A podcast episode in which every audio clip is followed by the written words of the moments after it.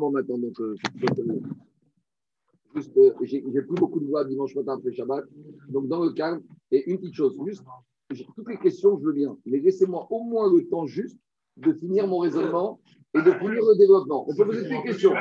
Non, mais ne, ne m'arrêtez pas en plein milieu du raisonnement parce que ça ne sert à rien. Tant qu'on n'a pas fini le raisonnement ou la, ou la question ou la réponse, ça ne sert à rien d'interrompre. Allez, on attaque. Non, mais surtout pour dire des. Ah, ça y est, on attaque. Ça enregistré. Alors, on reprend, on s'est arrêté hier Shabbat. Hier Shabbat, on s'est arrêté d'Afyud Gimel à Moudbet. Donc, on s'est arrêté 13, B2, B3. Ah, on a fini, on a trouvé enfin la proposition qui permettait pour Rabbi Houda que le Kohen Gadol, il ait une deuxième femme avant Kippour, avec le système des deux guettes. On va parvenir ce qu'on a expliqué hier. Mais en tout cas, il est sorti d'hier qu'on a traité un mot de la Torah qui était écrit, au singulier, le mot béto, pour nous apprendre que comme il y a marqué Vechifer, Baado ou Vad Beto, on a compris de là que Kohen Gadol doit avoir une seule femme. Et donc, de là, on voit que la notion de béto, quand on parle de béto au singulier, ça fait référence à une. Alors, Agmara, c'est classique, elle va essayer de chercher d'autres endroits de la Torah où il y a marqué béto, et on va voir également si dans les autres endroits de la Torah il y a marqué béto, on apprend une seule chose. Alors, on y va. Dit Agmara, Matkitra Ravasi Veitema Ravavira. Object Ravasi, et euh, si on peut, on peut dire que c'est Ravavira. D'après la logique que tu as dit qu'à chaque fois qu'il y a marqué le mot béton, ça fait référence à une, et Rameata. Alors maintenant, examinons dans la paracha de Kitetse, la paracha du Iboum. Tout le monde sait que dans la paracha du Iboum, lorsque dans Minan, un homme meurt prématurément sans laisser d'enfant et qu'il a des frères, alors les frères ont la besoin de faire le Iboum. Et là-bas, dans la paracha du Iboum, il y a marqué que les frères doivent construire bête, ils doivent construire une maison pour le frère défunt. Et là-bas, le mot utilisé est au singulier. Il y a marqué une seule fois le mot baït. Alors, dit si de la même manière que ici, baït fait référence à une, dans Yébama, baït fait référence à une, et ça voudrait dire que quoi? Ça voudrait dire que si le défunt, il avait deux épouses, à l'époque, avant le Chiboud, on avait le droit d'avoir deux épouses. Donc, imaginons, si le défunt, il avait deux épouses, alors maintenant, peut-être que la mitzvah de Hiboum aurait totalement disparu. Parce qu'on aurait dû, quand est-ce qu'il y a une mitzvah de Hiboum Quand le défunt, il avait une femme? Parce qu'il y a marqué Baït.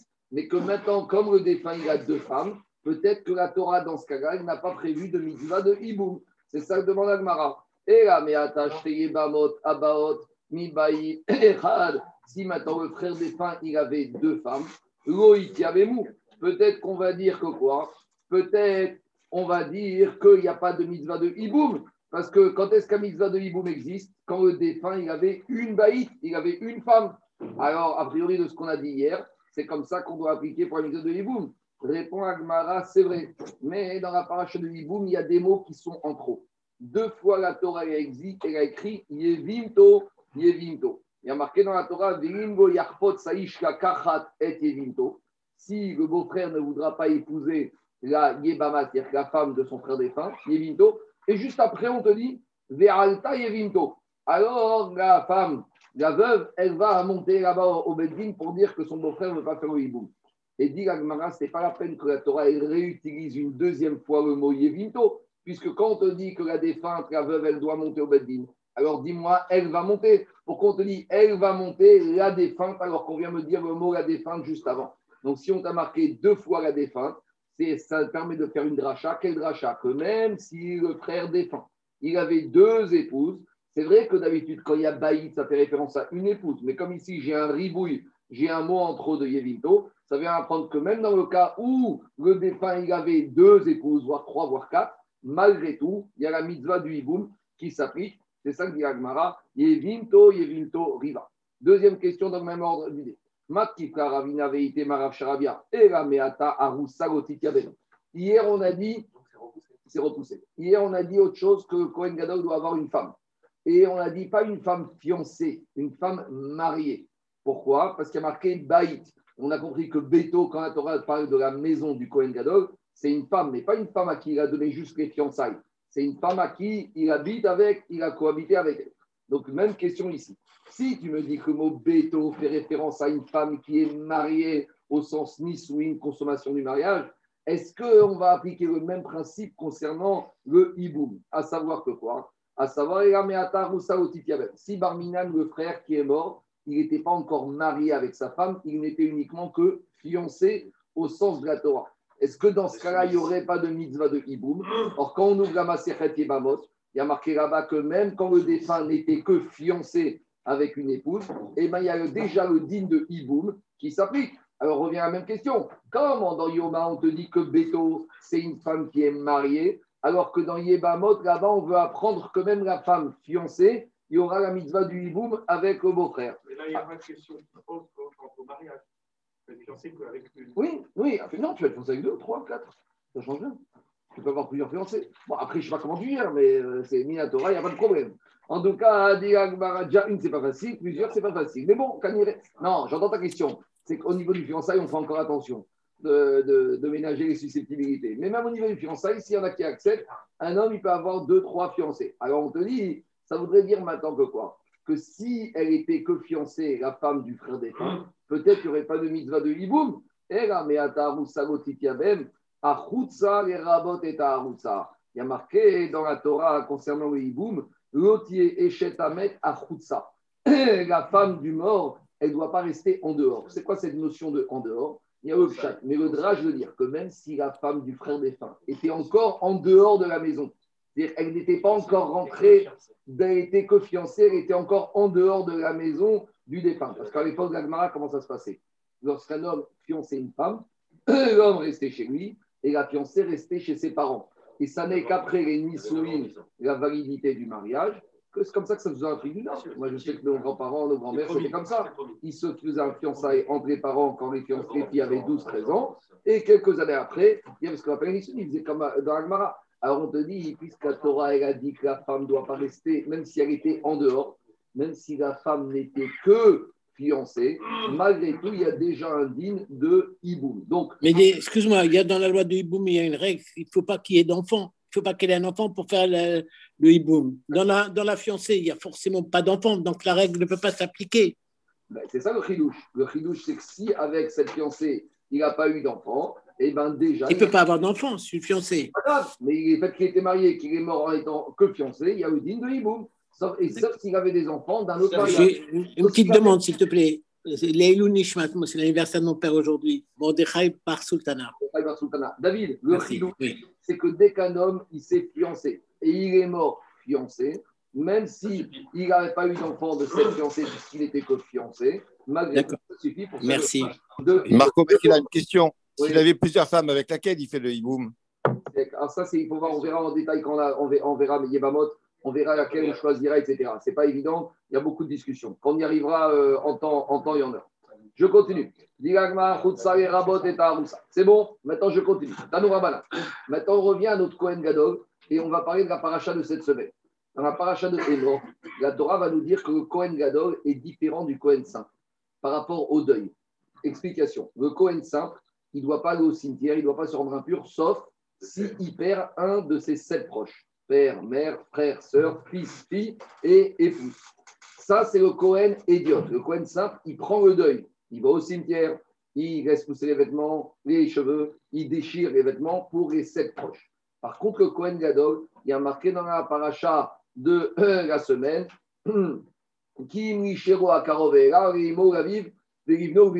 Ça, c'est le Kohen Gadol. Par contre, le Kohen Gadol, même s'il perd un de ses sept proches, ou Minamigdash et il ne doit même pas sortir du Beth Amigdash, il ne va pas se rendre impur, il ne va pas prendre le deuil, il va rester tel qu'il est. C'est un digne particulier du Kohen Gadol. Maintenant, il faut savoir que, le Kohen Gadol, il est ce qu'on appelle onen. Le Kohen simple est onen, le Kohen peut devenir onen. C'est quoi onen? C'est tant que le mort n'est pas encore enterré, on est onen. C'est une situation qui existe pour les Kohanim et pour les Israël. Maintenant, la Gemara s'interroge. Quel est le statut d'un Kohen qui a appris la mort d'un de ses sept proches et que le proche n'est pas encore enterré? Alors, on apprend de la Torah que ce Kohen-là n'a pas le droit de travailler au Beth Amikdash. Et s'il a fait un travail, le travail ne vaut rien. Ça, c'est le Kohen saint. Maintenant, le Kohen Gadol, tant qu'il est honnête. Maintenant, le Kohen Gadol, c'est pas comme ça. Il a marqué dans la Torah, au Minamigdash, même quand il est honnête, même quand il est Konen, il ne sort pas du Beth Amikdash. Yechalel. Et s'il a fait la Avoda, la Avoda, elle est bonne. Voilà le digne du Kohen Gadol. Kohen Gadol, il n'y a pas de Onen par rapport à la Avoda. Et donc, on apprend, parce qu'il est marqué dans la Torah, au Minamigdash, Vélo Yechalel. Et même s'il a fait la avoda en étant onen, il n'y a pas de chiyou, ce n'est pas profane. La avoda, elle est bonne. Alors, dis Tanour Rabadan, Kohen Gadol, Makriv, onen. Le Kohen Gadol, il peut approcher, il peut faire le service du temple même quand il est onen. Explique les Mefarshim, le Périoët, il explique comme ça. Il a dit, de la même manière que pendant les Shalosh Regalim, pendant la fête, une personne qui serait onen, il n'y a pas de digne de Onen pendant Shalosh Garim. Pendant la fête, il n'y a pas de digne de deuil. Pourquoi? Parce que la simcha de la fête fait dissiper le tsahar, la souffrance du deuil. Le Kohen Gadol, Sakdusha, de tous les jours, fait que tous les jours pour lui, c'est comme s'il est Shalosh Garim.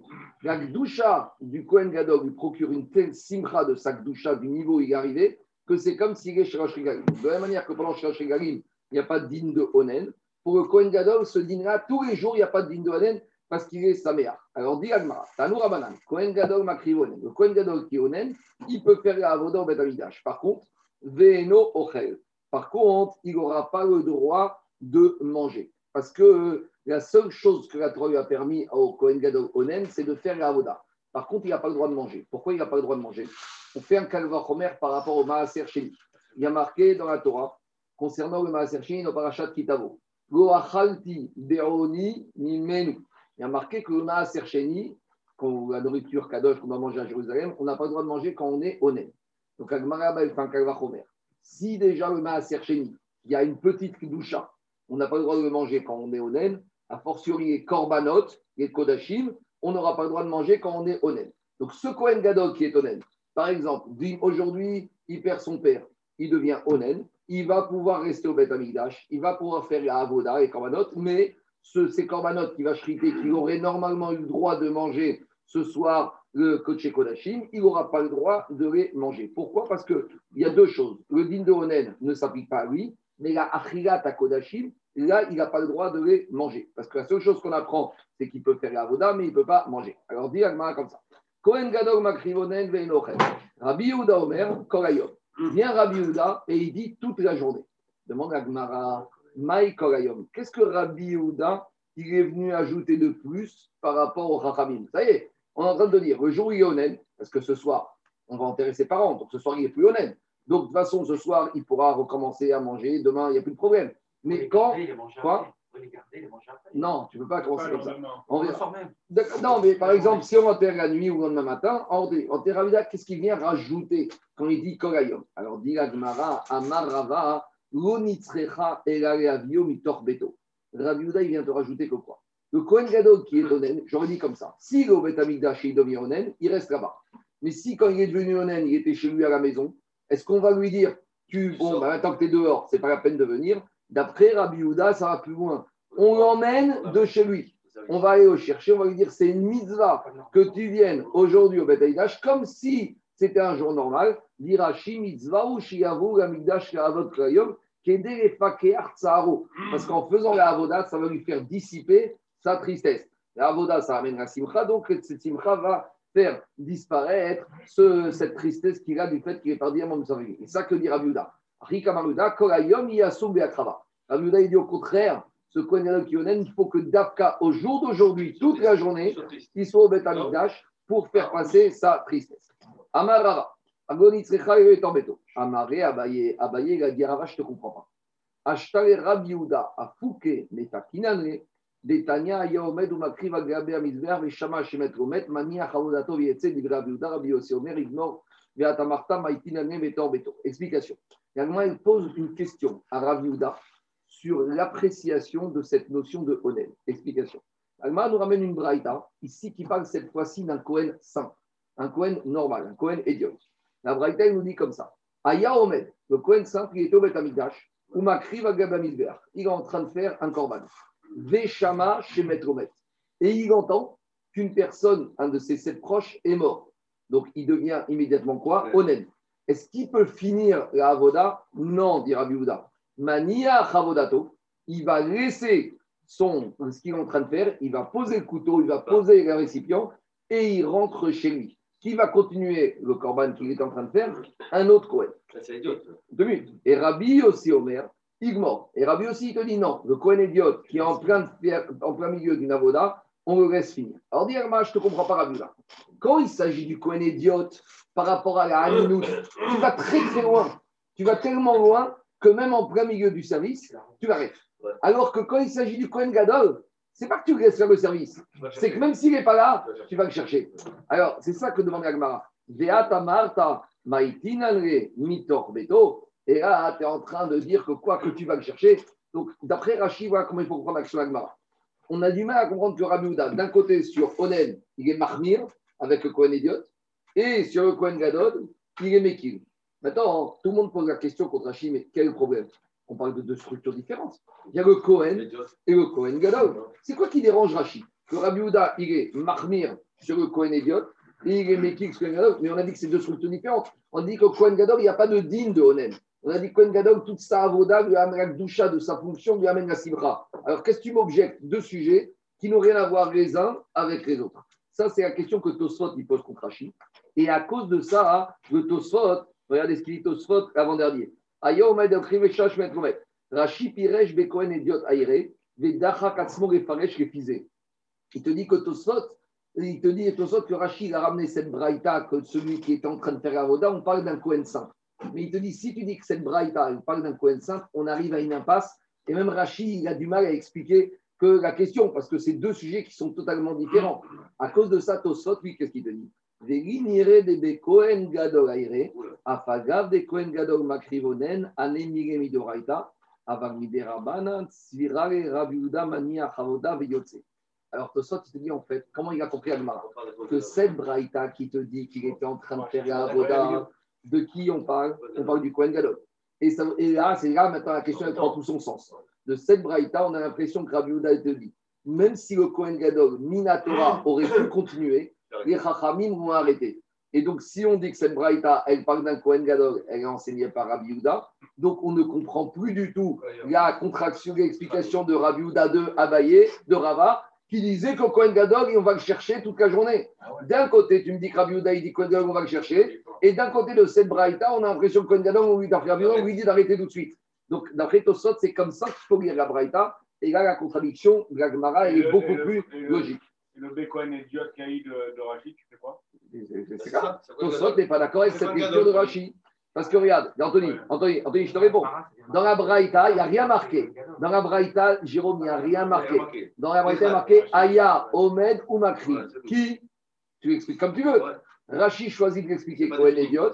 et Tosfot choisit de l'expliquer comme Cohen Gadol. Donc Rashi il explique comme il explique, avec l'explication de d'après Tosfot, on arrive un peu à une impasse. C'est pour ça que Tosfot te propose une explication, on va dire, plus facile d'accès, de dire que la Braïta, il parle même de Cohen Gadol, et là, je ne comprends plus Rabbi que Si tu vois juste la phrase d'avant, on parle d'un Kohen Gadol. Donc la jonction, elle se fait par rapport à la phrase d'avant. mais, mais la Braïta était dit d'Etania. Aya, Omed ou Akrim, on ne sait pas de qui on parle. Alors répond Agmara, d'après Rachid, Tosot, on va expliquer. Et là, Marrava, d'après Rachid, dans, dans un premier temps. Rabbi, il a dit, Mal- Maï Korayom, quand Rabbi Houda, il a dit que Kohen Gadol, il bosse toute la journée, on n'a pas compris. Rabbi Houda, il veut te dire au contraire, L'Omar, chez Korayom, on ne va pas le laisser bosser le jour où il est honnête. Explication. Mina Torah, la Torah a dit que Kohen Gadol peut bosser toute la journée qu'il est honnête. Mais viennent les Chachamim ont dit, et c'est ça que Rabbi te dit, non, tu ne vas pas bosser. Quand on te dit, Rabbi a dit Korayom, ce n'est pas qu'on va le chercher. Au contraire, on va le prendre, on va le mettre dehors. Vous savez pourquoi? Parce que les Chachamim, ils ont fait une barrière. Quelle barrière? Xera Shema Yochal. De peur que quoi? De peur que quand il va faire le travail, et après, il va finir à Avoda, il va avoir une côte de bœuf, il va dire, bon, moi, j'ai bien bossé. Comme tous les jours de l'année, après mon corban, je prends une côte de bœuf, alors il va continuer à manger. Or, manger, il n'a pas le droit, Minatora, de manger quand il est honnête. Donc, c'est ça qu'il te dit. Comme il, toute la journée, il est, toute l'année, quand il shrite, il a le droit de manger. Alors, on a peur que si on le laisse faire la avoda en tant que honnête, alors il risque de quoi? Il risque de venir également à manger. Donc, voilà comment Ragmara a compris que Rabbi il te dit. Minatora, il aurait eu le droit de faire la avoda. Mais les Chachamim, ils ont mis une barrière. Voilà comment on réconcilie Rabbi Houda. D'après l'explication de Rava, il faut dire Korayom, c'est pas qu'on va le chercher. Au contraire, C'est que toute la journée, on lui interdit de travailler. Ça, c'est comme ça qu'on réconcilie l'explication de Rava. Maintenant, vous allez me dire, mais quel rapport avec cette histoire de Kohen Gadol qui devient Onen On était en plein dans préparation à Kippour. Hier, on est resté avec les deux femmes qu'on lui prépare, avec les guettes. Quel rapport? Alors maintenant, on va re- retomber sur nos pieds.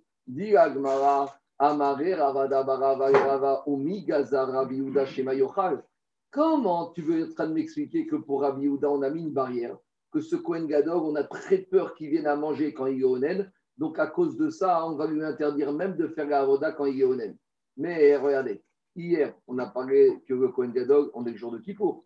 Et on a peur que le jour de Kippour, on a peur qu'une de sa femme, elle va mourir. Et si une de ses femmes, elle meurt, il devient Onen le jour de Kippour. Et tu vois qu'il continue à travailler. Et tu vois qu'avant, on ne lui a pas dit ne travaille pas de peur que tu viennes manger. Vous allez me dire, on est jour de Kippour, on va voir. Mais en tout cas, voilà pourquoi, voilà pourquoi on a amené ce cas de Cohen Gadol Onen toute l'année. Pour t'amener le fait que les Chachamim Yehuda, ils ont fait une xéra. Rabbi il te dit Cohen Gadol toute l'année Onen, on ne laisse même pas travailler. Et le même Rabbi Yehuda ici dans Yoma, qu'est-ce qu'il te dit? C'est lui qui a dit que tu lui prépares une deuxième femme, de peur qu'une des deux va mourir. Et si une des deux va mourir, il va devenir Onen jour de Et Kippour. Et s'il devient un jour de Kippour, Rabbi Houda, il le laisse continuer, mais tu vois qu'il est interdit de bosser toute l'année.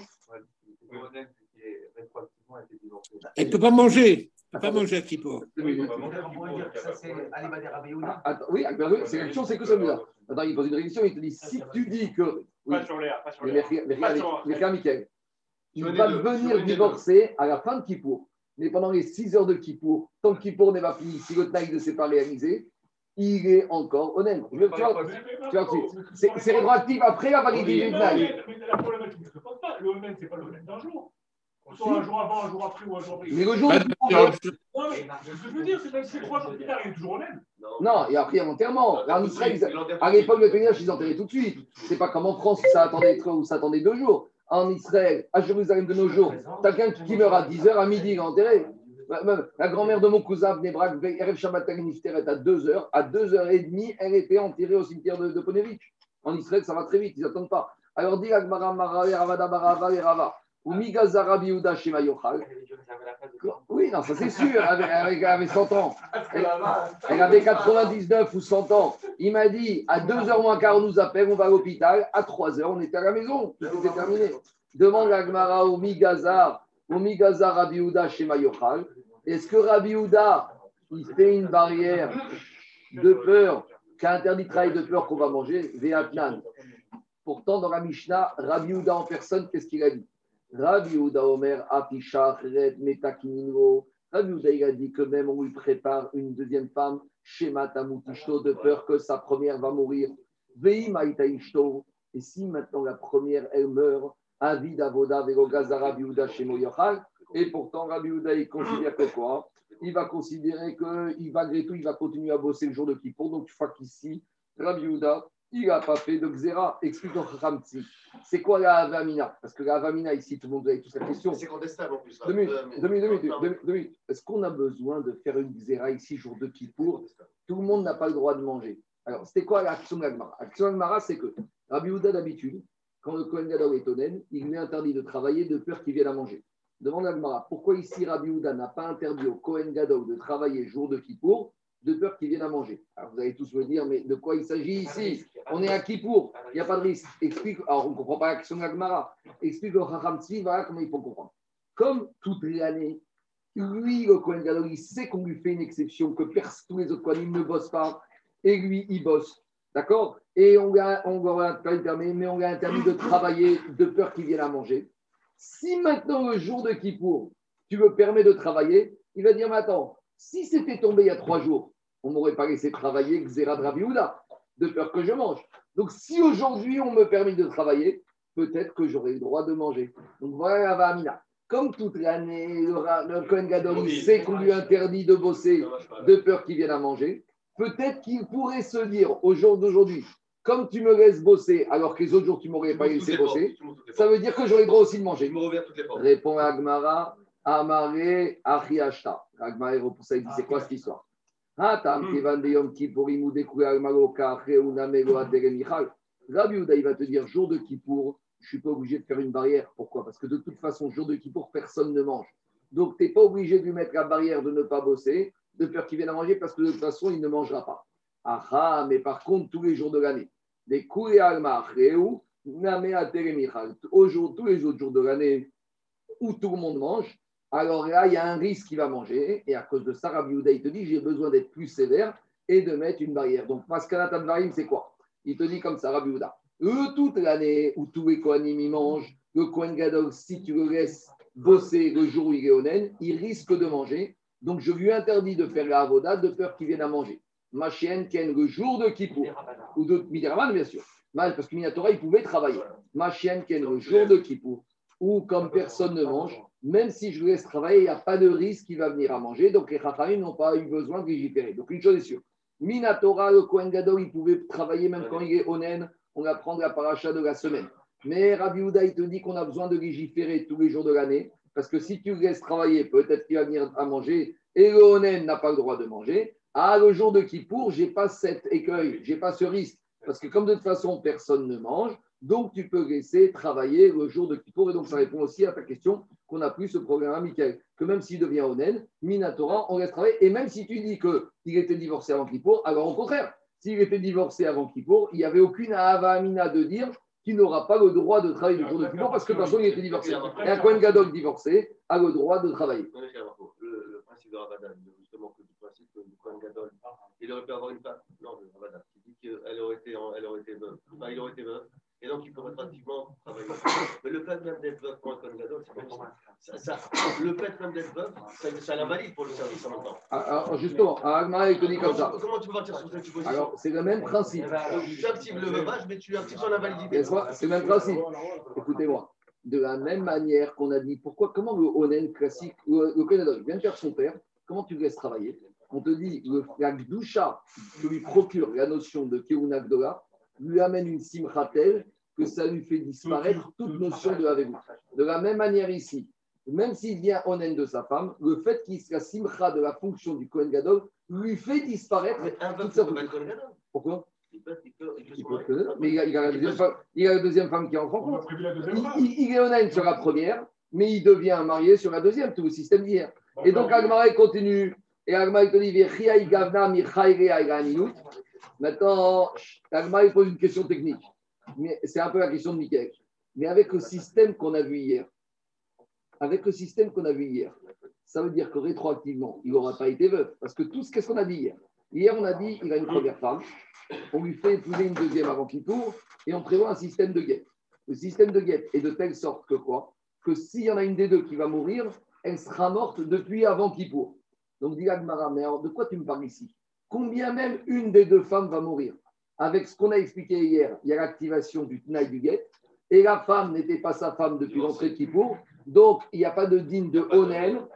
Un homme, donc, ah, prenez toute l'année, un homme qui a divorcé d'une femme, l'ancienne femme qui meurt, le- l'ex-mari n'a aucun digne de Aveout. Qu'on soit clair, il peut être triste pour ses enfants, il peut être tout ce qu'on veut. Mais Al-Pitora, un homme qui a divorcé d'une femme, même pas un Cohen, un Israël, un Israël qui a divorcé de sa femme, et ben quand et un Cohen de même, quand la femme, l'ex-femme décède, le l'ancien mari n'a aucun digne de deuil. Donc ici de la même manière. Dit Gagmar, mais c'est quoi ton problème ici? De toute façon, de toute façon, combien même la femme l'une ou l'autre va décéder, avec le système qu'on a prévu hier, une fois qu'elle décède, rétroactivement, elle était divorcée depuis avant Kippour. Donc, mais si, donc ça, Non. non, attends, laisse-moi finir. Prends le septième cas. 30 secondes. Ça veut dire que depuis avant Kippour, elle était divorcée. Donc, si elle était divorcée depuis avant Kippour, ça prouve que ce n'était pas sa femme. Si ce n'était pas sa femme, il n'y a pas de. Maintenant, je te réponds à ta question. Le septième cas hier. Le septième cas. Mais Le c'est- septième cas, euh, je peux répondre. Le septième cas, c'était le suivant. On a dit qu'il arrive avant Kippour. Qu'est-ce qu'il dit à la deuxième femme, à la nouvelle? Je te marie et maintenant je te donne un guet à condition que Léa ne meure pas. Donc maintenant, si Léa, elle meurt, d'accord? Qu'est-ce qui va se passer. Deux- demi- Mais non, mais non Laisse ça pas va. finir Parce que Ne meurs mais, pas. ah, c'est 30 secondes de moi finir raisonnement. Aucune interruption, ça suffit. Je te refais. Si elle va mourir à la journée de Kippour à midi, il aura eu deux femmes pendant la journée de Kippour. À cause de ce problème-là, on a dit que si elle meurt, juste avant qu'elle meure, qu'est-ce qu'il va faire le mari Il va rentrer vite à la synagogue En rentrant, quand il est en train d'agoniser, il active le Tnaï, elle est divorcée depuis la veille. Donc, il n'a jamais été marié avec cette femme au jour de Kippour, donc il n'y a pas de digne de Onen. Donc, Agma, il te dit, avec tout ce qu'on a démontré hier, le Kohen Gadol ne peut jamais devenir Onen, parce que le jour de Kippour, c'est une femme qui n'est pas sa femme, c'est son ex-femme. Et sur son ex-femme, il n'y a pas Onen. Dans les mots, ça donne comme ça. Dit Agmara. J'ai pas parlé. Dit Agmara, Vechiai Gavna, Arianinu. Mais dans le système de Rabbi Houda hier, on a dit, avec ce système, la femme ne devient, la femme ne restera jamais sa femme pendant Kippour. Elle aurait été divorcée avant. Donc, si elle était divorcée avant, c'est son ex-femme. Si c'est son ex-femme, il n'y a pas de onen. Répond Agmara. C'était quoi la question de Ravada? C'était à partir du moment où c'est vrai qu'il n'est pas onen, mais malgré tout, à Troudé Migomatride, Qu'est-ce qu'on a dit hier? On a dit hier qu'il est en train de faire la voda et il y a quelqu'un qui se trouve au chevet de sa femme et qui doit l'avertir si elle va mourir ou pas. Vous pensez vraiment qu'un Kohen Gadol qui est en train de faire la voda et on est en train de lui dire, on parle de la première femme, hein, donc c'est ça, entre guillemets, c'est la principale, et on est en train de lui dire que ta femme est en train d'agoniser et qu'il ne va pas être perturbé. Et donc, s'il va pas être perturbé, va être perturbé, peut-être qu'il y a un manquement dans le travail du Kohen Gadol. Pourquoi? Parce que Dirachi, le Kohen Gadol quand, et le Kohanim, quand ils font la voda, ils doivent être des simcha. C'est pour ça qu'un Kohen Gadol, on ne fait, il y a une yann, a une marcoquette. Est-ce que de nos jours, on fait Birkat Kohanim tous les jours en Chutz on ne fait qu'en Eretz Israël? Nous, les Sfaradim, on fait. Les Ashkenazim, ils ne font jamais Birkat Kohanim tous les jours, sauf qu'ils la font au Shrosh Regalim. Pourquoi? Parce qu'ils disent que depuis qu'on est en Galout, on n'est pas Bessimcha. Tout ça pour dire que quand un Kohen, et à portion un Kohen Gadol, il fait la Avoda, on doit être Bessimcha. Donc Ravada Barava, a posé la question comment tu peux imaginer que ce Kohen Gadol, on est en train de l'avertir, il sait que sa femme est en train d'être agonisant et il peut être Bessimcha et c'est par rapport à ça qu'on a répondu. La simcha de la, du poste du Kohen Gadol lui fait disparaître même ses préoccupations et ses soucis. Allons, on continue. Comme Misha suivante.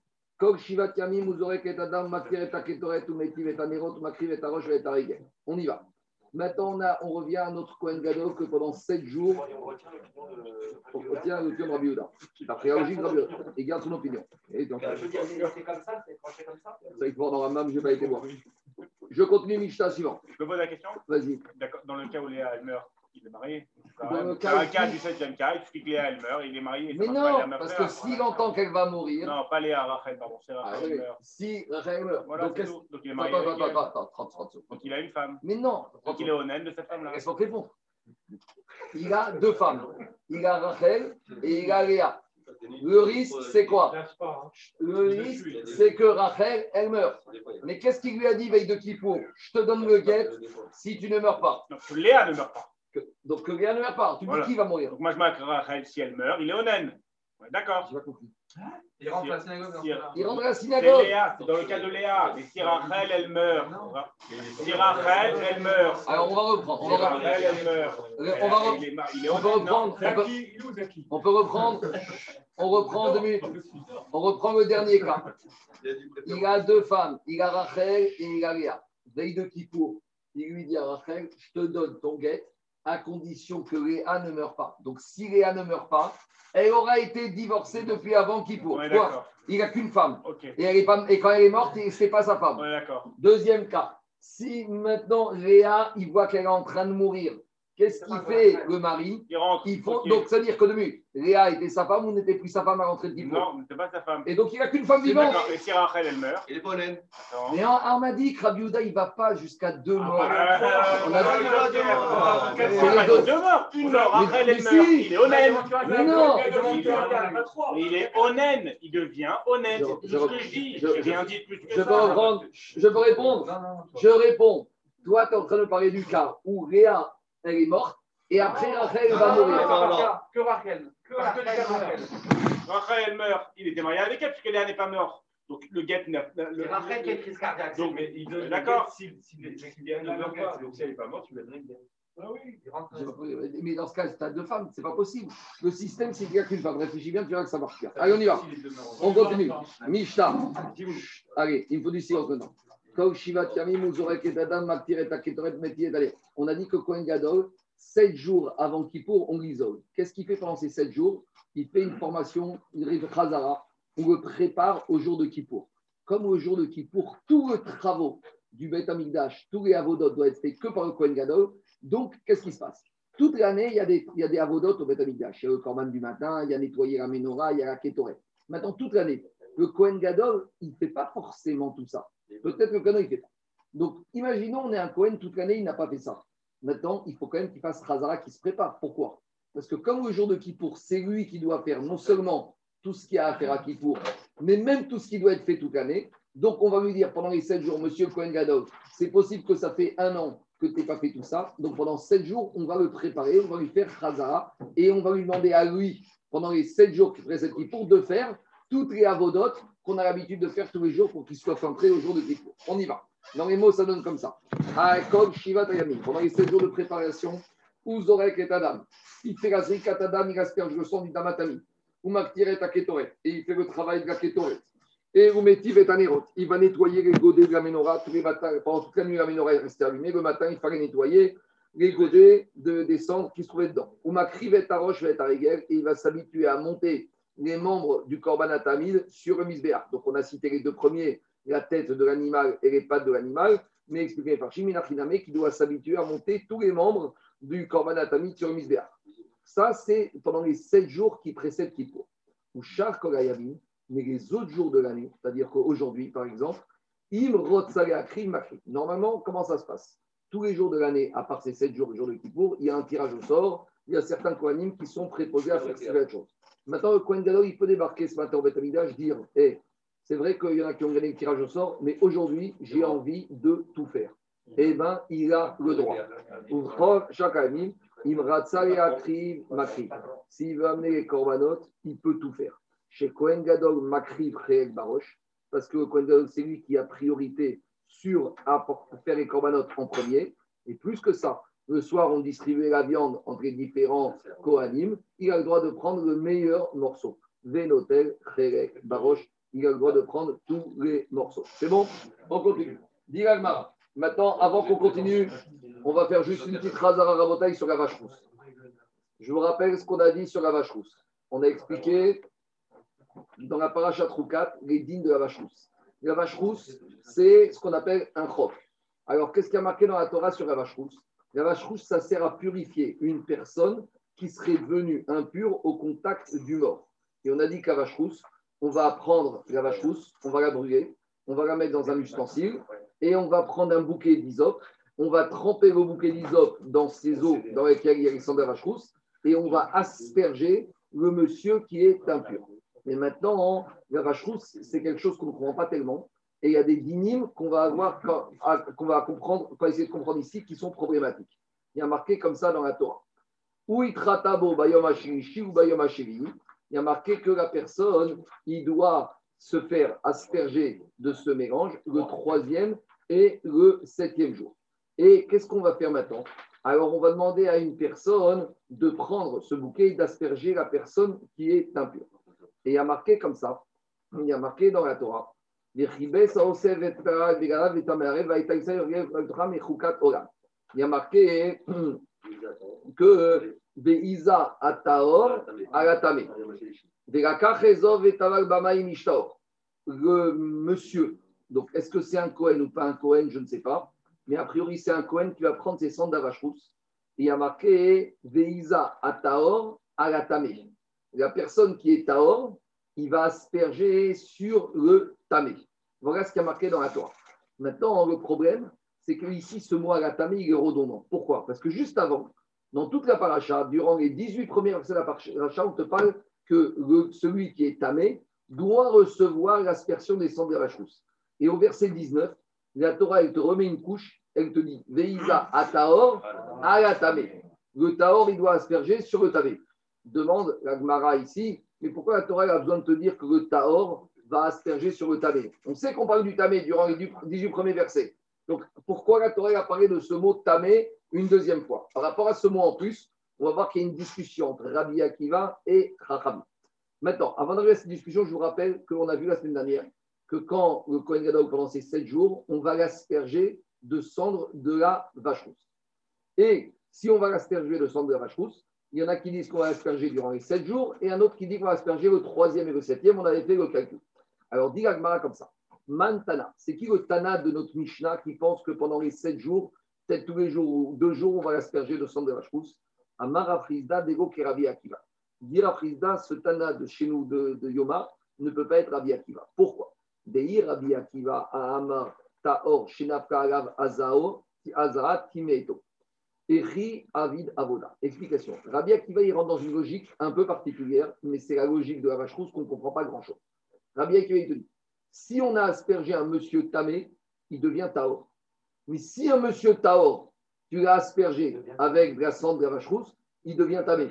C'est un peu bizarre, parce que normalement, qui peut le plus, peut le moins. Si déjà une personne tamée, il devient Taor grâce au sang de la vache rousse, j'aurais dit à fortiori qu'un Taor qui se fait asperger, il reste Taor. Mais Rabbi Akiva, il a une logique différente. Il te dit non, puisque dans la Torah, il y a marqué Deiza à Taor à la tamé, et que ce mot tamé, il est redondant, j'en ai vu comme ça.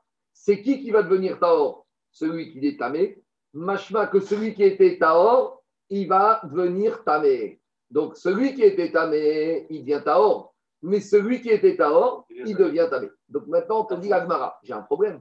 Le Kohen Gadol, durant les 7 jours qui précèdent, C'est pour la purification. C'est ça, c'est la cohérence. c'est l'incohérence de la vache rousse. On va y arriver, Daniel. La vache rousse, on ne comprend pas grand-chose. Même Shmuel Améler, il a dit qu'il ne comprenait pas. Mais maintenant, je reviens. Maintenant, Rabbi Akiva, on a un problème technique. Parce que Rabbi Akiva, pendant 7 jours, quand il rentre les 7 jours, il est pur, le Kohen Gadol. Et qu'est-ce qu'on lui fait? On l'asperge de cendre de la vache rousse. Donc, D'après la logique de Rabbi Akiva, il devient tamé. S'il devient tamé, comment il peut faire toute la avoda pendant les 7 jours de, de- de préparation à Kippour C'est ça que sous l'Agmara. Donc, dit l'Agmara, il faut dire que notre Mishnah, elle ne peut pas aller comme Rabbi Akiva. Donc, dans les mots, ça donne comme ça. Man Tana, c'est Tana notre Mishnah Amara Frida, Dego, Rabbi Akiva. Ça ne peut pas être Rabbi Akiva. Pourquoi? Dehi Rabbi Akiva, car si c'était Rabbi Akiva, Ah Amar Taor Shenafka Agavazav Timeto. Rabbi Akiva, il a dit si un Taor qu'on lui a de- lancé dessus des cendres de la il devient tamé. Echi, Avid, Avoda, comment après il va pouvoir rentrer pendant ces sept jours? On vient de lui faire la hasard, il devient impur, on lui dit va au Beth faire toute la Avoda. Et où on a vu cet enseignement de Rabbi Akiva Détania, on a enseigné dans une braïta. Deiza Ataor Agatame. Il y a marqué au que 19 de Parashat 4 que le Taor, il va asperger le Tamé. Et là-bas, la et la braïta expose la question pourquoi la Torah me redit le Tamé? Durant les 18 premiers versets, on parle du Tamé. Donc pourquoi cette redondance? Et donc pour apprendre quoi? Pour en faire une dracha. Agatame Taor. Quand on asperge celui qui est impur, il devient pur. Mais Ve'ala Taor Tamé. Mais si on asperge le Taor, il devient tamé, d'ivré Rabbi Akiva. Ça, c'est la logique de Rabbi Akiva. La Chacham, il va ouvrir, Chacham, ils te disent, mais pas du tout. Ce mot tamé, il est en trop pour t'apprendre autre chose. Pour t'apprendre quoi? Ça vient t'apprendre que les cendres de la vache rousse, ils ne peuvent être aspergés que sur un être humain ou sur un ustensile qui peuvent recevoir l'impureté. Mais si je me suis servi de ce mélange de sang de la vache rousse pour asperger par exemple un animal. Or, un animal ne peut pas recevoir l'impureté, alors j'ai abîmé mes cendres de la vache rousse. Explication. Les cendres de la vache rousse, elles ne doivent être utilisées que pour une hasard et pas pour un travail. Si maintenant il y a une personne qui a chaud et il veut se rafraîchir en se versant ce mélange, et bien maintenant il a profané ses cendres de la vache rousse parce qu'il a fait ce qu'on appelle melacha avec. De la manière que la vache rousse, on n'a pas dû la faire bosser, elle doit être totalement, oh, elle doit avoir eu aucun joug, elle doit être vierge dans tous les sens du terme. Les cendres de la vache rousse, si tu les as utilisées à autre chose que pour purifier quelqu'un, un être humain ou un ustensile qui reçoit l'impureté, ces cendres de la vache rousse, tu les as invalidées. Alors, attends, attends, attends, Le sang de la vache rousse, on peut trouver du sujet derrière. voilà, 30, 30 secondes, laissez-moi finir, après on va y arriver à la question. Dis l'Agmara. Nit kaven, dis l'Agmara, de quoi il s'agit ici C'est quoi sanction des Chachamim Keditan, nit kaven yazot à la behema. Il y a un monsieur qui a les cendres de la vache rousse et il a la kavana d'asperger sa vache. Maintenant, une vache, ça ne reçoit pas l'impureté quand elle est vivante. Une vache qui est morte, c'est Nevela, il n'y a rien à faire. Mais une vache vivante, un animal, c'est un principe, et nommé. Un animal ne reçoit jamais l'impureté. Donc il y a un monsieur tendu, je ne sais pas pourquoi, il s'apprête, il prend ce bouquet d'isop, il le trempe dans la vache rousse et il s'apprête à asperger l'animal. Mais finalement, au dernier moment, Veïza la Adam. C'est un peu comme Shabbat. Il a une kavana de faire ça, mais finalement, il asperge l'être humain. Alors, im yesh be'ezov. Alors maintenant, l'être humain, comme l'aspergeur n'avait pas la kavana de purifier, il n'est pas encore purifié. La question qu'on a, c'est la suivante. Maintenant, sur ce bouquet d'isop, il reste un peu d'humidité. Est-ce qu'il peut réutiliser cette humidité qui reste pour asperger maintenant l'homme Ou on va dire, comme elle a été mal utilisée, alors il ne peut pas réutiliser. Alors, si l'utilisation a été faite pour un homme, les eaux, le bouquet d'isop, elle n'est pas encore invalidée. Imiège Bézov, s'il reste sur le bouquet d'isop d'humidité, il est chané, il peut re-asperger l'être humain avec une bonne cavana et tout va bien. Par contre, Nitkaven, Riazot, ala Adam, mais si c'est le cas inverse, celui qui asperge, il va avec la cavana d'asperger un homme. Veiza la Behema. Et Il y a eu un accident au moment où il asperge l'homme, il y a une vache qui est passée devant l'homme, et maintenant, cette aspersion s'est faite sur l'animal. Là, les te dit, j'ai un problème. Même s'il reste de l'humidité sur ce bouquet d'isop, je ne peux plus, parce que maintenant, ce bouquet d'isop, avec l'humidité qui était dessus, a servi à autre chose qu'à une aspersion. Ça a servi à une melacha. Donc maintenant, c'est invalidé. Et alors, qu'est-ce qu'il doit faire maintenant, d'après Chachamim, le aspergeur Alors, il, te dit, il doit retremper son bouquet d'isop dans le verre pour reprendre de la vraie liquide qui n'a pas été utilisée. En tout cas, on voit que Rabbi Akiva et Chachamim se servent de cette dracha de Agatame pour apprendre un din qui n'a rien à voir avec Rabbi Akiva. Donc, où on en est? Rabbi Akiva, lui, il apprend de ce mot Agatame que quelqu'un qui était tamé, il devient taor, mais quelqu'un qui était taor, il devient tamé. Et Rachamim, il se sert de ce mot Agatame pour apprendre qu'il ne faut pas faire n'importe quoi avec ce liquide. Mais maintenant, dit Agmara, Maïtama de Rabbi Akiva. Pourquoi Rabbi Akiva, il est dans sa logique? Il te Rachamana Veiza Taor Alav. La Torah aurait dû dire au passage 19 qu'on doit asperger celui, le pur, il va asperger l'impur. Maï alatame. Pourquoi la Torah, au verset 19, elle a répété le mot alatame Shmamina. Rabbi Akiva, il apprend de là. Alatame taor, que si tu as aspergé l'impur, il devient pur. Maï alatame. Et pourquoi on te dit à nouveau alatame Shmamina, alatame taor, ve alataor tame. C'est logique, Rabbi Akiva, que si le monsieur qui est impur, il a été aspergé, il devient un, il devient, si monsieur qui était pur, qui a été aspergé, il devient impur. Les Rabanan et Chachamim ne sont pas d'accord avec cette logique. Où ils te disent que cette dracha de Tamé, ça vient prendre ce qu'on a dit, que cette aspersion doit passer vers autre chose. Mais il te dit ici, il y a un raisonnement a fortiori. Si déjà quelqu'un de impur, il devient pur, si maintenant quelqu'un de pur, il a reçu des aspersions, a fortiori qui restera pur. Donc qu'est-ce qui sort de là? Il sort de là qu'on a une discussion entre Rachamim et Rabbi Akiva. Pour Rabbi Akiva, quelqu'un de pur devient impur, et Rachamim disent c'est n'importe quoi. Si quelqu'un de impur devient pur, a fortiori. Mais en tout cas, pour nous, par rapport à Kippour, on est obligé de dire à ce moment-là que notre Mishnah qui a dit que le Kohen Gadol, pendant sept jours, on risole, on lui fait l'aspersion et après il va bosser à Voda, cette Mishnah ne peut pas aller comme Rabbi Akiva. Parce que si elle va comme Rabbi Akiva, tu l'asperges tous les jours. Comme il est Taor, il devient tamé. Il vient tamé jusqu'au soir et pendant la journée, il ne peut pas faire la Voda. Or, notre Mishnah chez nous a dit que pendant les sept jours, tous les jours, il fait la Voda. Donc, en gros, ici, ce n'est pas une question, c'est une constatation de dire que notre Mishnah ne peut pas aller comme Rabbi Akiva. Et Rabbi Akiva, comment vous pouvez résoudre le problème du Attends, on va trouver une solution. On va trouver une solution. Tu attends, on attend 5 minutes, on va trouver Mais le, le, le Kalachmer donne une autre, une autre indication. Et ça veut dire que si on utilise sur le Taor euh, l'eau lustrale, c'est Ouais. comme si on a utilisé un gris-gris. C'est comme si on a un peu déprécié. En tout cas, je ne sais pas quand tu prends le gris ou pas, mais c'est Un comme, gris-gris, c'est une c'est comme si tu as lancé un chéretz mort. Il devient ta meilleure rêve. C'est comme si tu lui as touché avec un chéretz mort. D'accord. Peut-être c'est ça, je ne sais pas. Alors, cas, avant, Rabotai, on va proposer une solution pour Rabbi Akiva. Et avant de proposer une solution pour Rabbi Akiva, Agmara va un peu rentrer dans les de la vache rousse. Alors, dit Agmara, Ve Rabbi Akiva inudeka amar Shlomo Amelech, amar tier kemai verechokam min. Explication. Shlomo Amelech dans Kohelet, Shlomo Amelech dans l'Ecclésiaste, il a parlé de la vache rousse. Et comment il a parlé de la vache rousse? Il a dit, Er- amar tier kema. Il a dit, on dit de moi que je suis intelligent. On disait que Shlomo a été l'homme le plus sage de tous les temps. Alors, on dit sur moi que je suis intelligent. Ce n'est pas une forme d'orgueil, Rabbi Akiva, au contraire, c'est de, de c'est un ava. Même on dit sur moi, je suis Raham, mais avec tout ça, je n'y comprends rien. Pourquoi je ne comprends rien? Parce que justement, tu vois de la Torah que quelqu'un qui est tamé, il devient taor, et quelqu'un qui est taor, il devient tamé. Donc justement, Rabbi Akiva et Rabbi Akiva, il applique ce verset de Shlomo à ce digne de Rabbi Akiva. Mais il dit Chachamim, comment, à quel din ils vont appliquer cet enseignement de Shlomo Améler Pourquoi? Parce que le verset de Shlomo c'est une donnée. Donc il faut expliquer d'après Rabbi Akiva et d'après Chachamim. Alors qu'est-ce qu'il y a de d'illogique qui échappe au Chachamim de Ravachous Pour Rabbi Akiva, on a vu ce qui est illogique, qui permet d'expliquer le verset de Shlomo. Mais qu'est-ce qu'il y a d'illogique dans Ravachous qui permet au Chachamim de comprendre le verset de Shlomo Taor, Venogea Baen Tabe.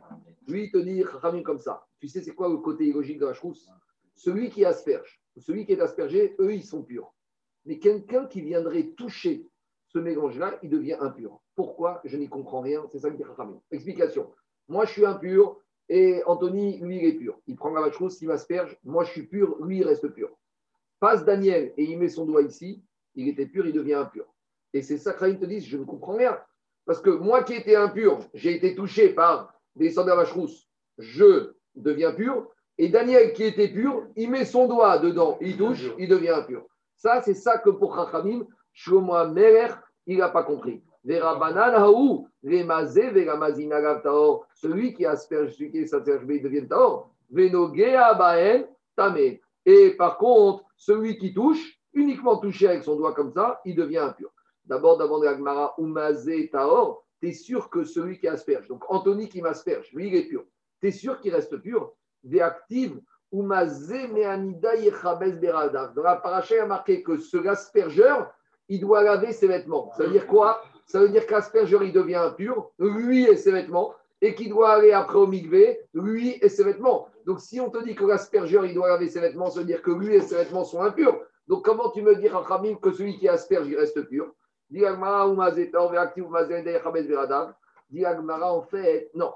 Une autre difficulté dans la vache rousse, c'est que maïmazé nogea. Quand la Torah a dit que celui qui asperge devient impur, c'est pas celui qui asperge, c'est celui qui a touché. Donc on résume.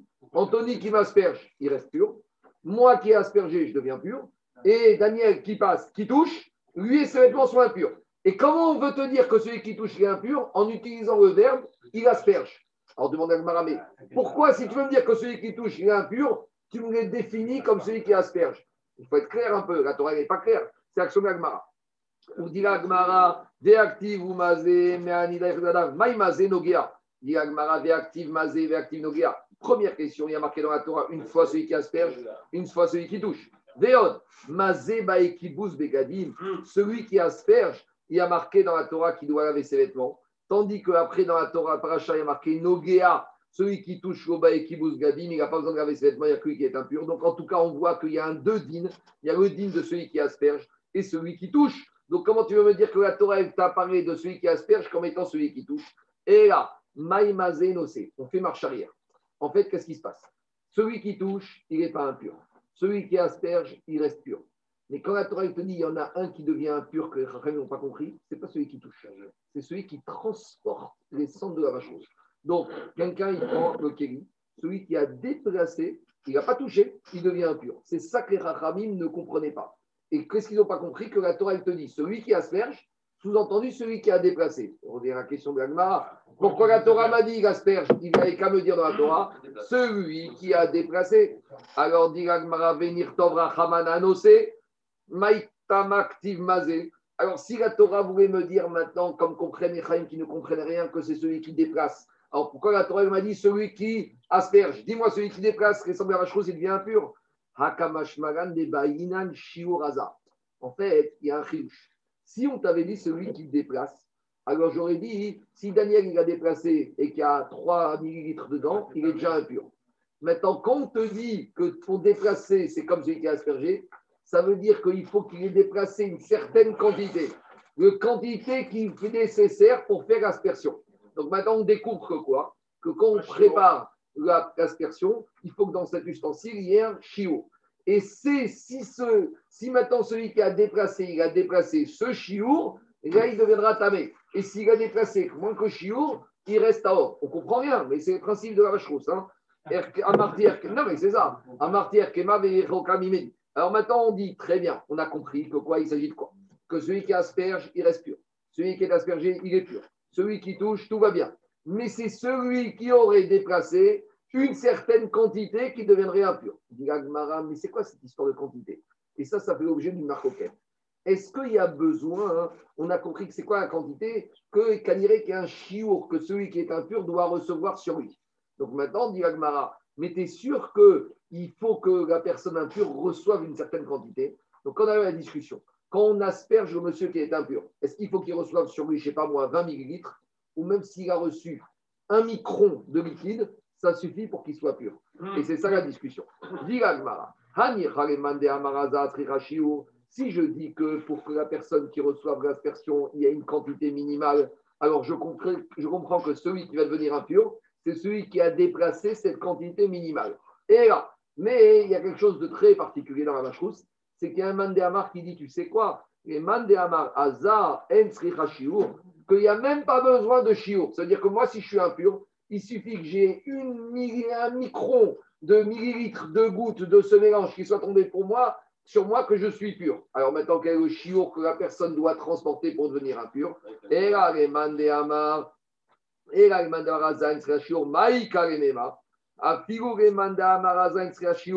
te dire, tu sais quoi, il y a un digne, c'est quoi? Il faut faire une différence. Même celui qui dit que si moi je suis impur et que j'ai besoin d'être aspergé même d'un micron, d'un millilitre, ça c'est quand il s'agit que moi je reçois l'aspersion pour être purifié. Aval, Bemana, mais quand il s'agit d'être impur parce que j'ai déplacé mon ustensile, même celui-là il dira même celui-là, il sera d'accord qu'il y a un minimum. Donc, si je dis qu'il faut une quantité minimale, cette quantité, il faut disparaître. Il faut, déplacer. Mais même d'après celui qui dit qu'il n'y a pas besoin de quantité minimale, quand est-ce qu'il dit qu'il n'y a pas de quantité minimale pour que la personne qui reçoive l'aspersion, lui, il n'a pas besoin de quantité minimale?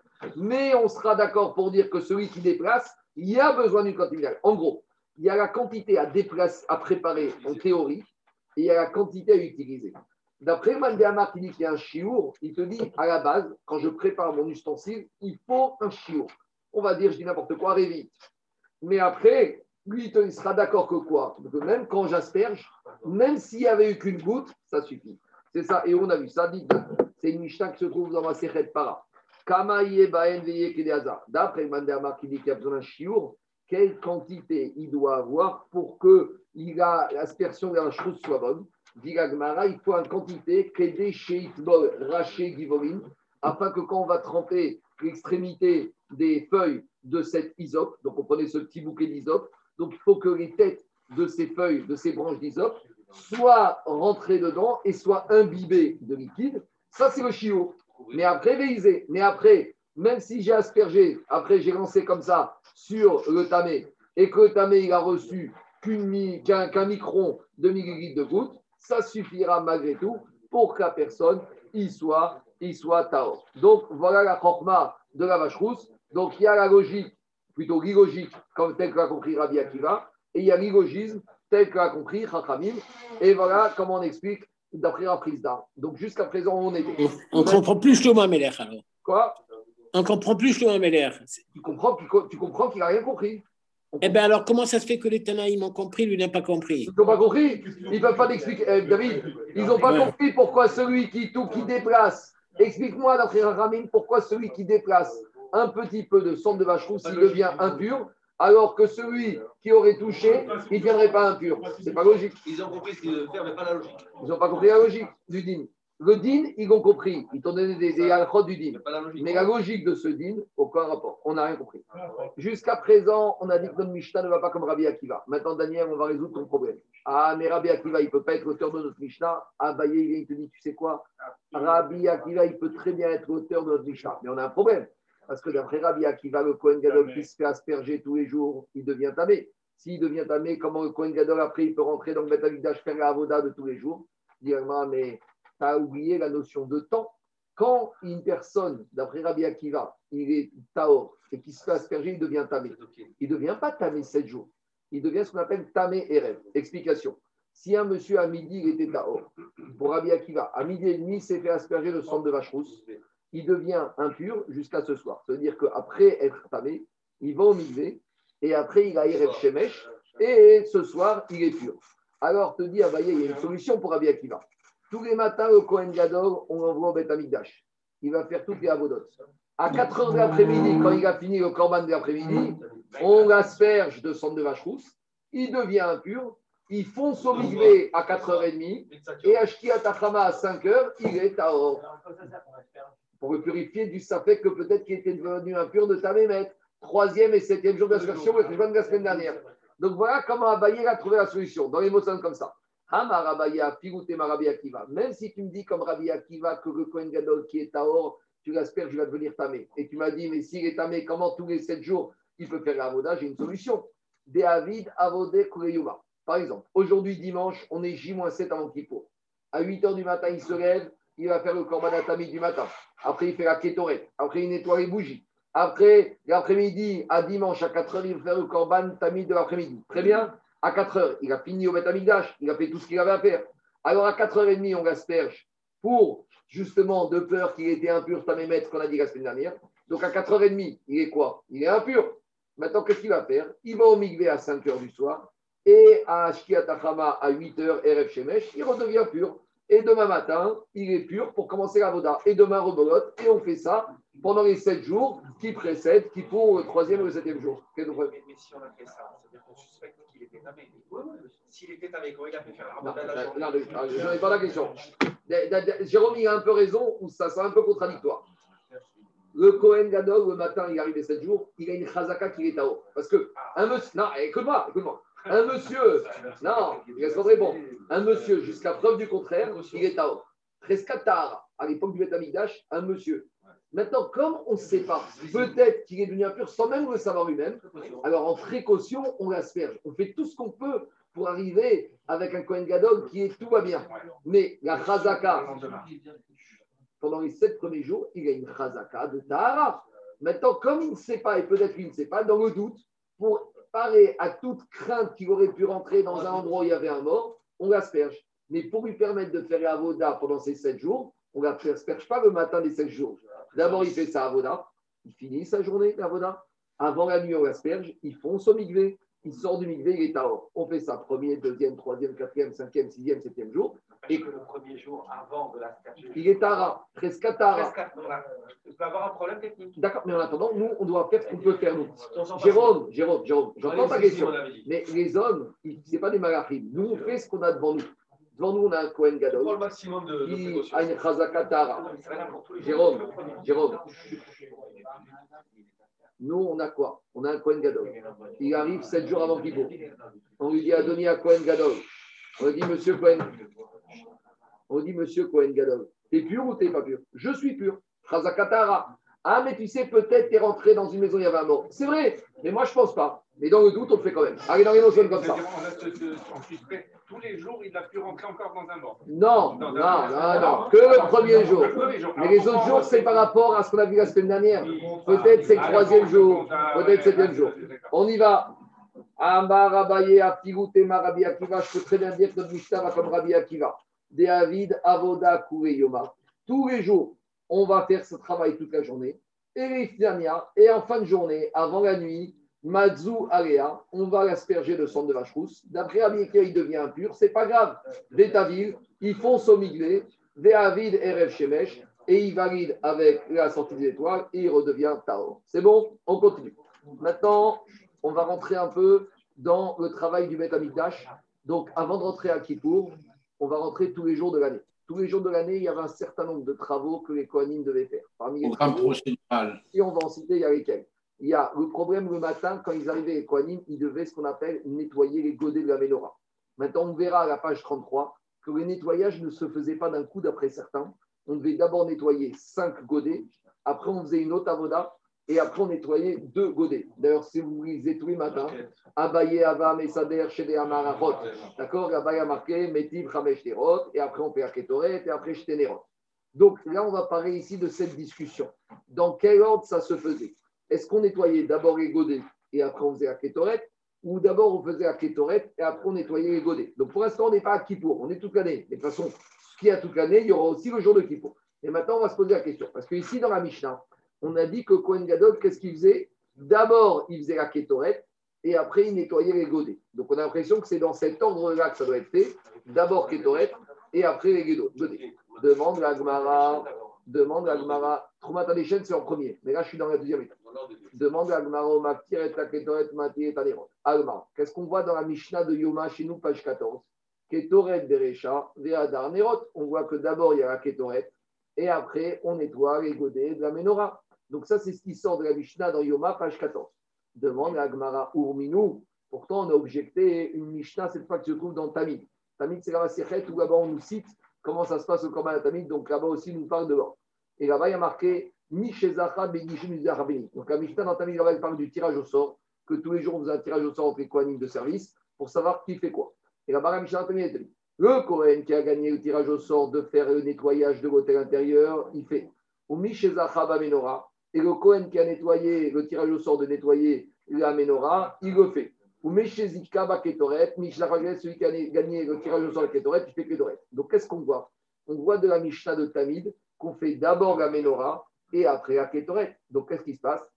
On a une contradiction entre la Mishnah de Yoma, page 14, et la Mishnah de Tamid, page 30. Alors, comment résoudre cette contradiction? On va te dire Amaravuna. Mantana Tamid, Rabbi Shimon Ish Amitzpa. Ce n'est pas un problème, parce que la Maserhet Tamid, elle a été enseignée par un Tana qui s'appelle Rabbi Shimon Ish Amitzpa. Et la Mishnah Dioma, elle a été enseignée par un Mitzperamon. Mitzperamon, peut-être. en tout cas, je ne sais pas s'il y avait, bah, peut-être. En tout cas, Mitzapé, c'est une de regarder, voir, le visionnaire. En tout cas, dit Agmara, en fait, on a deux Tanaïm. Il y en a un Tana qui pensait que chez nous, qu'on faisait d'abord la kétoret et après les bougies, alors que dans le Tana, le tana il pensait qu'on faisait d'abord les bougies et après les kétoret. Je regardais, aujourd'hui, on va commencer cette discussion, mais demain, on amènera des psukim pour étayer cette discussion, parce qu'on a l'impression qu'on nous balance ça comme ça, kétoret, nérot, nérot, kétoret, il n'y a aucune logique, a priori. Demain, non, mais demain, on aura des psukim qui nous permettront d'étayer les avis de chacun. Mais d'abord, on fait la technique. Alors demande à Gmara.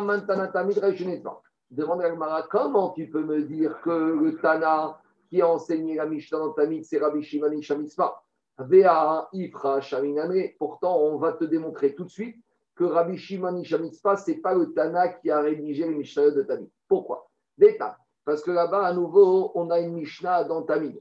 Et qu'est-ce qu'elle dit là-bas, Mishnah dans Là-bas, on parle de quoi? Là-bas, on parle du Kohen Là-bas, on parle du Cohen qui, tous les jours, il doit asperger le misbéach, l'autel, avec le sang du korban atamid. Et le sang du korban atamid, c'est un korban ola. Et concernant le korban ola, il y a quatre aspersions sur les quatre coins du misbéach, mais ce n'est pas quatre aspersions. C'est ce qu'on appelle shtaim, sheen, arba. On va faire deux aspersions qui vont permettre d'asperger les quatre faces du misbéach. Explication. Là, vous avez le misbéach. Et tout le matin, on va expliquer ici dans cette Mishnah que Cohen il monte et après il prend tout de suite la euh, petite rampe d'accès ici que vous avez sur la droite et il va arriver ici. Maintenant, quand il arrive ici, il asperge rien du tout. Il marche et il arrive sur le coin nord-est. Et sur le coin nord-est, il va asperger avec son doigt le sang sur l'arête. En aspergeant sur l'arête, il a aspergé le côté est et il a aspergé le côté nord. Après, il continue sa route, il ne s'arrête pas là, il vient ici. Et là, on est sur le coin sud-ouest. Et là, il va asperger avec son doigt de l'arête. Et en aspergeant l'arête, il a fait le côté sud et le côté ouest. Donc, il a fait Shtaim, Sheen, Arba. Il a fait deux aspersions, les maasés, mais pratiquement, il y a quatre faces du misbéach qui sont Si on me dit pourquoi ces deux côtés, à nouveau, demain, tout ça, on va voir ça. Mais en tout cas, qu'est-ce qu'on voit de là-bas? On voit de là-bas dans les mots que dit la Mishnah. Et Keren Mizrachik Sonit. Le Kohen, il avance jusqu'au coin nord-est. Noten, il donne une aspersion. Mizracha Sfona. Donc, ça veut dire que maintenant, la face est du Mizbeach et la face nord ont été aspergées. Après, il continue sa route. Maharavi de Romit, il finit sur l'autre coin opposé en diagonale sud-ouest et Noten, et il asperge. Et donc, finalement, la face Maharava ouest et Droma et sud sont aspergées. Donc, ça, c'est la Mishnah de Tamid. Et par rapport à cette Mishnah de Tamid, Rabbi Shimon. Sur cette Mishnah Tamid, il y a un Tana qui n'est pas d'accord, qui s'appelle Rabbi Shimon Nishamitzpa. Donc là, on a un petit problème technique.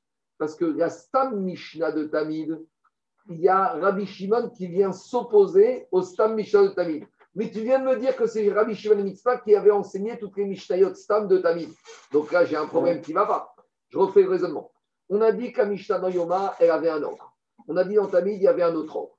On te dit, mais la Mishnah Tamid, c'est Rabbi Shimon Isha Mitzvah. Mais là, on te dit, il y a un problème, parce qu'on t'amène une Mishnah de Tamid, où on voit que Rabbi Shimon s'oppose à une Mishnah de Tamid. Donc, ça ne peut pas être lui, l'auteur de toutes les Mishnayot de Tamid. Donc, j'ai un problème. On voit qu'il s'oppose, on s'oppose. Sur cette Mishnah de Tamid, on a dit Rabbi Shimon Isha Mitzvah, Mishnah, Meshane, Betamid. Lui, il change l'ordre là-bas où le Kohen il doit asperger. Mizrachit Sonit Noten, Mizrachat Sona, Maravid Doten Deromit, Noten Marava, Markas Doten Deroma. Explication. Rabbi Shimon et dans Tamid, il te dit que Cohen, avec l'aspersion des deux qui font quatre, il ne fait pas exactement comme on a dit. Donc il y a une toute petite différence. Il est d'accord que Cohen, il arrive sur le nord-est, il fait une qui fait deux. Mais quand il arrive ici, il ne va pas dire une qui fait deux. Il va faire deux aspersions. Donc, a priori, sa logique, ce n'est pas deux qui font quatre, c'est une qui fait deux, plus une troisième, et plus une deuxième et une troisième. Non, c'est une qui fait deux, plus deux qui font trois qui font quatre. Donc, en tout cas, tout ça, on va le voir demain. Mais en tout cas, qu'est-ce qui sort de là? Que Rabbi Shimon Isha Mitzvah ne peut pas être l'auteur des Stam Mishnah de Tamid puisqu'il s'y oppose. Donc, toi, tu voulais me dire que Rabbi Shimon Mitzvah, c'est lui qui faisait les Mishnah de Tamid et comme ça, tu résous la contradiction entre la Mishnah de Tamid et la Mishnah de Yoma. Mais j'ai un énorme problème. Alors, diagma, Erama Rabbi Yochanan. Donc, on fait marche arrière. Mantana Seder Yoma, Rabbi Shimon Ish. Donc, en fait, il faut dire comme ça. La Mishnah de Tamid, ce n'est pas du tout Rabbi Shimon Ish Amitzvah. Vous savez qu'est-ce qu'il a rédigé comme Mishnah Rabbi Shimon Minamitspah C'est toutes les Mishnayot de Yoma. Donc, maintenant, on fait marche arrière. On a pensé que Yoma, c'était un Tanaïm qu'on ne connaît pas. Maintenant, on te dit, tu sais, c'est qui? C'est Rabbi Shimon Minamitspah qui a rédigé la Maserhet Yoma. Et lui, il te dit que d'abord, tu dois faire la Kétoret et après les bougies. Et dans Tamid, qu'on te dit qu'on fait les bougies et Kétoret, c'est des autres Tanaïm. Tout va bien Très bien. Maintenant, on te dit, ah, tu veux rentrer dans cette logique-là, que c'est Rabbi Shimon bin Mitzvah qui a rédigé toutes les Mishnayot Stam anonymes de Yoma. Donc maintenant, il faut qu'on vérifie si toutes les Mishnayot Stam de Yoma sont cohérentes les unes avec les autres. Donc là, maintenant, on a la Mishnah de Yoma, page 14, qui est enseignée par Rabbi Shimon bin Mitzvah, parce que c'est une Stam Mishnah, qui dit qu'on fait la Kétoret et après les bougies. Alors, essayons d'aller un peu plus loin. Dis la Gemara, Zerame, Seder Yoma, Seder Yoma. Maintenant, tu vas ouvrir la page de la page 34, Dignan, non, la page 25. Et à la page 25 de Yoma, il y a une Stam Mishnah. Et donc, d'après toi, cette Stam Mishnah, elle va d'après Rabbi Shimon Mitzvah. Et là-bas, on va découvrir que l'ordre est inversé par rapport à l'ordre de la page 14. Qu'est-ce qui a marqué là-bas Dites-là. Là-bas, on parle de quoi? On parle du tirage au sort des Kohanim de tous les jours. Il y avait là-bas quatre tirages au sort. Et là-bas, on te dit le deuxième tirage au sort. Payès, Hachini, le deuxième tirage au sort, on désignait Mishochet, quel Kohen qui va faire la Shrita Mizorek, quel Kohen qui va faire la Zrika Mi Medachen, celui qui va être ou Mi Medachen, ta Menorah, celui qui va être Menorah. Ou Mi Mare, Varina Kevesh, et celui qui va monter les membres du Korbanora sur la. Après, les Kohanim, ils allaient faire toutes ces tâches et ils revenaient. Païs, Sherishi. Et Païs, Sherishi, qu'est-ce qui se passait? Khadashim, la Ketoret, Bohu, Veafisu. Là-bas, je ne vais, je vais pas faire ça maintenant, on fera ça quand là-bas. Là-bas, on apprenait qu'on demandait le tirage au sort pour la Ketoret, c'était toujours des Kohanim qui n'avaient jamais gagné le tirage au sort précédemment. Agma va expliquer que la Ketoret, elle enrichit. Donc, une fois qu'un Kohen il a croqué une fois dans la Ketoret, on va lui dire il faut laisser un peu le gâteau pour les autres. Vous savez que de là, on apprend l'histoire du Sandak. Parce qu'on dit que Sandak, c'est comme s'il est Maktir Ketoret. Et c'est ça le lien que dans certaines familles, on ne donne pas à la Sandakaout à deux frères, au grand-père, au même grand-père. Pourquoi? Parce que si un grand-père il a eu Sandak sur un petit-fils de son fils à lui, alors il n'a pas le droit Kéhou de prendre d'être Sandak une deuxième fois pour le deuxième fils Ça m'est arrivé à moi. fils. Alors, là, on, donne, on donne au beau-père, on donne à quelqu'un d'autre. Et d'où on apprend ce din On apprend ce din de Sadakaot. Maintenant, on verra, ce n'est pas partagé par tout le monde. Maintenant, il y a juste une petite histoire qui est connue. La Gemara, elle dit, la Gemara, elle dit, la Gemara, elle dit que Ketoret, Ah, d'accord. la Gemara, elle dit que Ketoret, elle enrichit. Une fois, hein, il y a un juif américain assez riche, important, il est rentré chez le Stiper. Stiper, c'est le père de Raphaël Kanevski. Et le père, et Raphaël Kanevski, vous savez, il y a beaucoup de sandak en Israël. Et le père, le Stiper, c'était pareil. Et un jour, moi, je suis, il est rentré un juif américain assez riche dans la maison de. Stiper, il habitait dans une maison qui devait faire peut-être 40 mètres carrés à Bnei Une pièce où on dort, une pièce où on mange, on étudie. Moi, j'ai été très petit, j'étais rentré d'une misère, d'une simplicité. Et le juif américain, il dit au Stiper, je ne comprends pas. Agma, il a dit que Sandak, tu deviens riche. Il a dit, vous avez fait Rabbi des milliers de Sandakaout. Il a dit, alors? Il a dit, Euh, Regardez, euh, 40 mètres carrés à Bnebrak, deux pièces. Et imaginez les deux pièces, un vieux chikoun. euh, imaginez ce que c'était. Et le Steifer, euh, ça ne cherche pas. Il dit, nous, alors, euh, comment vous comprenez cette Mara? Steifer, il s'est retourné dans sa bibliothèque. Il avait 12 livres qu'il a écrit lui, Keilot Yaakov. Il a dit, tu vois, un, dans ton curseur de juif américain, c'est quoi riche? Quand tu regardes dans Forbes, c'est quoi? Un milliard, 10 milliards de dollars Il a dit, un chélek, c'est 10 milliards de dollars. La vraie richesse, c'est celle-là. Donc, ceux qui parlent de la richesse, ça dépend où tu mets le curseur. Il y en a qui mettent le curseur en, dans le classement de Forbes, il y en a qui mettent le curseur en Dave de Gmara. Donc, il y en a qui te disent, ouais, celui-là, il est 5 d'acteur, il n'est pas riche. Mais ça dépend. Prie- pour quelle richesse il prie S'il prie pour une richesse spirituelle, il aura une spirituelle. S'il prie pour une richesse matérielle, peut-être qu'il aura. En tout cas, je reviens. Qu'est-ce qui sort à Botaï? Il de la, il sort de la Mishnah de Yoma, page 25, que le troisième tirage au sort, c'est le Cohen qui va être responsable de la Kétoré. Et au deuxième tirage au sort, c'était le Cohen responsable de quoi? De la Ménorah. Donc on voit de la Mishnah, page 25, que d'abord on nettoyait la Ménorah, après tous les Kohanim, ils se dispersaient et ils revenaient, et après on faisait la Kétoré. Donc maintenant on a un problème.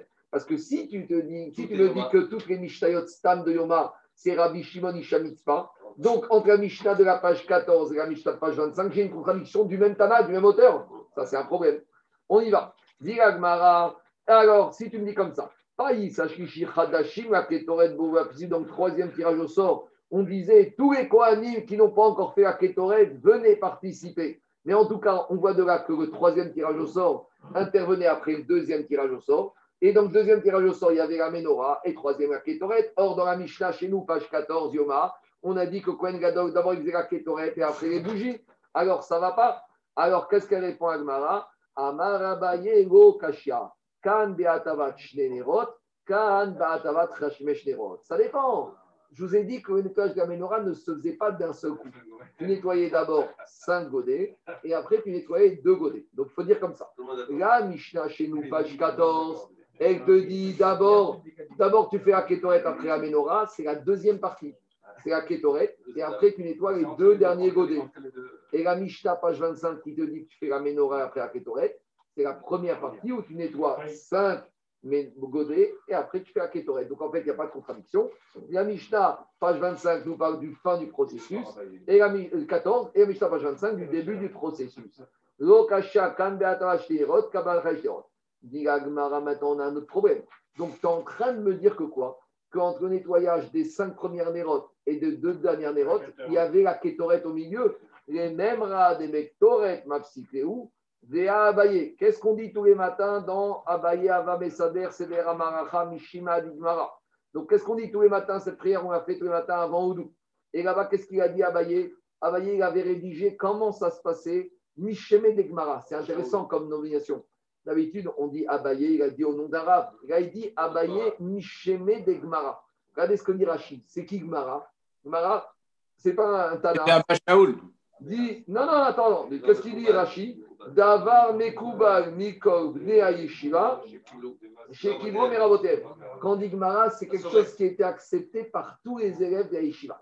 Alors, qu'est-ce qu'il a dit Abaye sur le CDR du jour? Atanid Mafsikeu. Prenez le Abaye à c'est un quelqu'un, un, un sidour. Donnez-moi un sidour. Mishama de Abba Shaoul. Ah, non, Mahar de l'âme, que d'émettre le Mahash Nesh Velgola. Attends, attends, on va faire bien.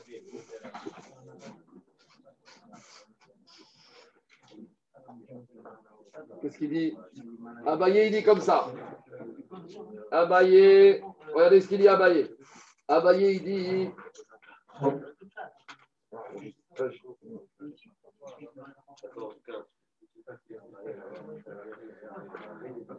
Alors, Abaye, Ava Mesader, c'était la femme Shanem Ayav Shaoul.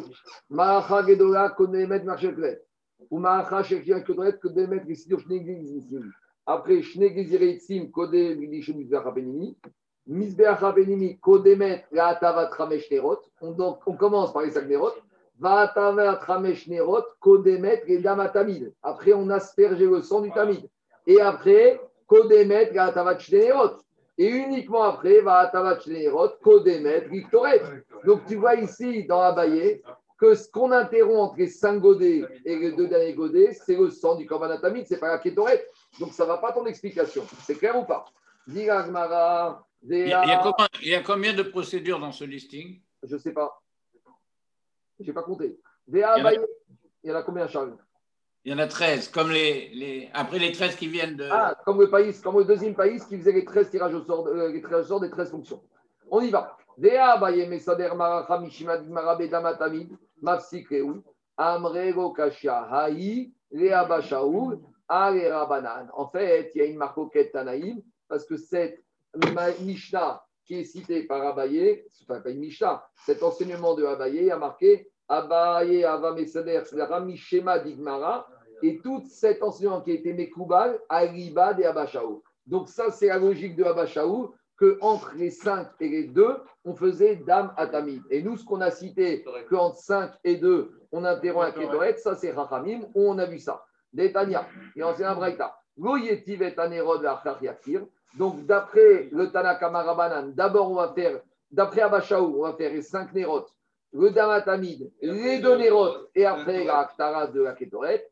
Et là, il y a Pierre Caritav, Abashaou Omer, Métiv, Vlacharkat Maktiv. Lui, il te dit d'abord, tu vas faire la Tavat et après tu feras. Donc, il y a une marcoquette. Est-ce qu'on doit d'abord terminer la Tavat de Nérot pour faire après la Kétoret Ou si tu vas faire la Tavat à Nérot, les cinq premières, tu t'arrêtes avec la Kétoret et après, tu termines avec les deux Nérot. Donc, il faut dire que chez nous, dans Yoma, on parle d'après la logique où tu fais d'abord les cinq Nérot, puis la Kétoret, puis les deux Nérot. Et l'enseignement de Abaye, c'est que d'abord tu termines les sept nérotes, certes, au milieu avec Damatamid, mais c'est que, que quand tu as terminé les sept nérotes que tu attaques attaques à Ketoret. Alors, on va s'arrêter là pour aujourd'hui, mais demain, on va citer les psukim qui va nous expliquer un peu tout ce qu'on vient de dire aujourd'hui. Amen, Amen. Amen.